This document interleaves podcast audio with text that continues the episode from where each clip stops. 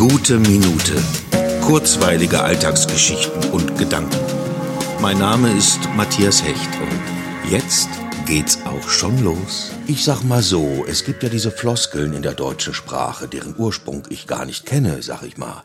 Wenn man doch davon ausgeht, dass Sprache sich entwickelt hat, um sich untereinander verständig zu machen, handelte es sich doch sicher zunächst ausschließlich um Worte, die auch wirklich etwas ausdrücken, etwas beschreiben, etwas bedeuten. Ich denke nicht, dass am Anfang der Sprache die Floskel stand, sag ich mal. Unter den Floskeln gibt es ja solche und solche, und wenn jemand gerade etwas gesagt hat und den Satz dann beendet mit sag ich mal, dann beschreibt er einfach nochmal das, was er gerade getan hat. Manchmal habe ich dann Lust zu entgegnen, ja, ich habe gerade gehört, dass du etwas gesagt hast. Oder warum sagst du mir, nachdem du was gesagt hast, dass du was gesagt hast? Vielleicht sagt der Mensch ja dann, wie, äh, was meinst du? Und ich, ich meine, sag ich mal. Und er, was sagst du mal? Dann ich, nein, ich sag nix. Du sagst immer, sag ich mal. Er, ja sicher sag ich was. Soll ich nix sagen? Ich, ähm, ja, vielleicht, ich weiß nicht. Er, okay, dann sag ich nix, sag ich mal.